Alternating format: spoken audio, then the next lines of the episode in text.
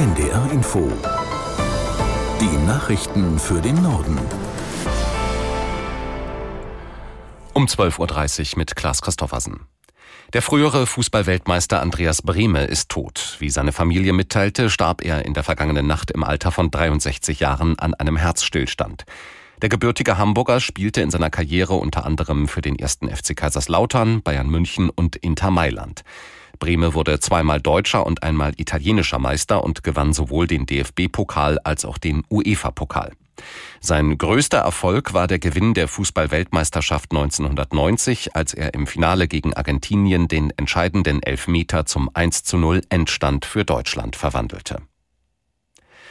Verteidigungsminister Pistorius hat auf Kreta die Fregatte Hessen besucht. Dabei betonte er die große Bedeutung der bevorstehenden Mission im Roten Meer. Aus der NDR Nachrichtenredaktion Amir Brecht. Man könne ohne Übertreibung sagen, es sei der gefährlichste Einsatz der Marine seit Jahrzehnten, so der Minister. Pistorius betonte aber auch nochmal, dass es sich um einen rein defensiven Einsatz handelt. Die Hessen soll Handelsschiffe vor Angriffen der Houthi-Rebellen aus dem Jemen schützen und beispielsweise Raketen oder Drohnen abwehren. Gestern hatten die EU-Außenministerinnen und Minister den Start der Operation Aspides freigegeben. Am Freitag stimmt dann der Bundestag über das Mandat für den Einsatz ab. An Bord der Hessen befinden sich rund 240 Soldatinnen und Soldaten der Bundeswehr. Ein Warnstreik des Bodenpersonals der Lufthansa führt heute zu vielen Flugausfällen.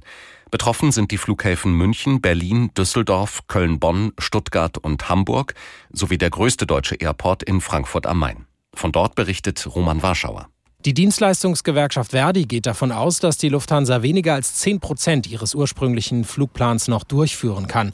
Ein Verdi-Vertreter zeigte sich zufrieden mit der Streikbeteiligung.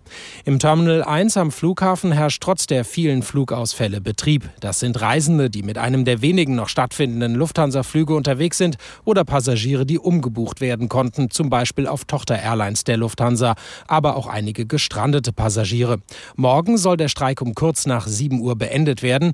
Wohl gegen Mittag wollen sich Lufthansa und Verdi zu weiteren Gesprächen zusammensetzen. Bundesbildungsministerin Stark-Watzinger fordert flächendeckend Sprachtests für Kleinkinder. Ziel müsse sein, fehlende Deutschkenntnisse schon vor der Einschulung gezielter anzugehen, sagte die FDP-Politikerin der Rheinischen Post. Aus Berlin Philipp Brost. Über 90 Prozent der Kinder in Deutschland besuchen vor der Einschulung eine Kita. Bundesbildungsministerin Stark-Watzinger will deswegen einen stärkeren Fokus auf die Sprachförderung in Kitas legen. In der Rheinischen Post fordert die FDP-Politikerin dazu eine flächendeckende Einführung verbindlicher Sprachtests. Stark-Watzinger verspricht sich dadurch, fehlende Deutschkenntnisse bei Kindern frühzeitig zu erkennen, um gegensteuern zu können. Aktuell gibt es solche Tests nicht überall, kritisiert die Ministerin, und dort, wo es sie gibt, folge daraus nicht zwingend etwas. Zuständig für Bildungspolitik sind die Bundesländer. Stark-Watzinger wünscht sich in Zukunft mehr Mitspracherecht des Bundes. In Russland planen mehrere Organisatoren einen Gedenkmarsch für den Kreml-Gegner Nawalny und den 2015 getöteten Oppositionspolitiker Nemtsov.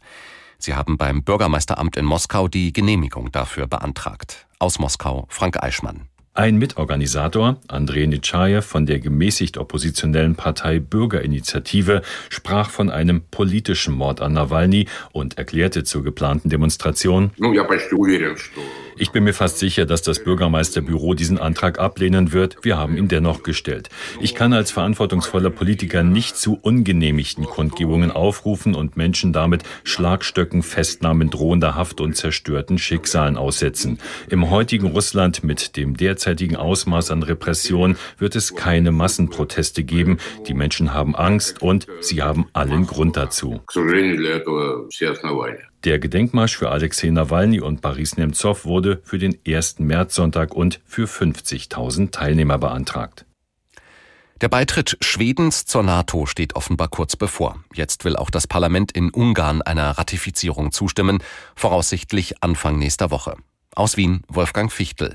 Im Parlament in Budapest hat die Fidesz, die Partei des rechtsnationalen Ministerpräsidenten Viktor Orban, eine stabile Zweidrittelmehrheit. Ein Problem bisher war, die Entscheidung musste auf die Tagesordnung des Parlaments, darum hat der Fidesz-Fraktionschef jetzt gebeten. Das passt zur Ankündigung Viktor Orbans in seiner Rede zur Lage der Nation am Wochenende. Es würden nur noch wenige Schritte fehlen bis zur Zustimmung Ungarns zu einem NATO-Beitritt Schwedens. Nachdem die Türkei vor kurzem zugestimmt hat, ist Ungarn entgegen eigener Ankündigungen in der Vergangenheit das letzte Land, dessen Zustimmung noch fehlt. Hotels und Gaststätten in Deutschland haben im vergangenen Jahr nur leicht verbesserte Geschäfte gemacht. Wie das Statistische Bundesamt mitteilte, steigerten sie ihre Umsätze zwar um 8,5 Prozent im Vergleich zu 2022, inflationsbedingt, also preisbereinigt, blieb davon aber nur noch ein Plus von 1,1 Prozent übrig. Dass die Bilanz 2023 dennoch positiv ausfiel, verdankten Hotels und Gaststätten vor allem den besonders hohen Zuwächsen zu Jahresbeginn. Zuletzt wurde die Branche dann vor allem von gestiegenen Preisen für Lebensmittel, Personal und Energie ausgebremst. Das waren die Nachrichten.